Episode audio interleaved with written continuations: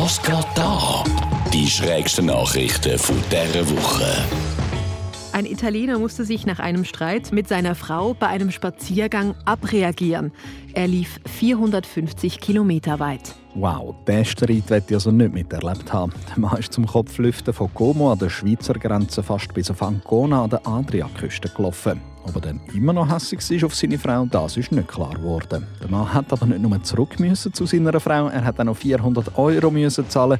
Er ist nämlich während dem Corona-Lockdown auf seinen Spaziergang gegangen und verwünscht worden. Eine Frau hatte monatelange Halluzinationen, nachdem sie ein fünf Tage altes Sushi gegessen hatte. Die gute Dame aus den USA hat an der Tankstelle Sushi postet und erst fünf Tage später gegessen. Es hat also schon ein bisschen komisch geschmeckt, hat sie dann gefunden. Aber das war dann nicht ihr grösstes Problem. Panikattacken, Magenkrämpfe und Halluzinationen von Käfer unter ihrer eigenen Haut haben sie dann doch ein bisschen mehr gestört. Gekommen sind die Symptome offenbar von einem Bandwurm. Der frisst alles Vitamin B12 im Körper weg und das führt zu Fehlern bei den Nerven und Zellfunktionen.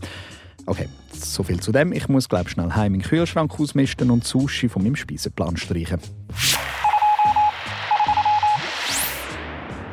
In den USA sind Medikamente zurückgerufen worden, nachdem sie beim Abpacken vermischt wurden. Verwechselt wurden Erektionspillen und Antidepressiva. Okay, was für ein bitterer Mix-up. Auf der einen Seite gibt es jetzt Männer in den USA, die den traurigsten Sex in ihrem Leben haben. Und auf der anderen Seite gibt es Impotente, die so zufrieden durch ihren Alltag gehen wie noch nie.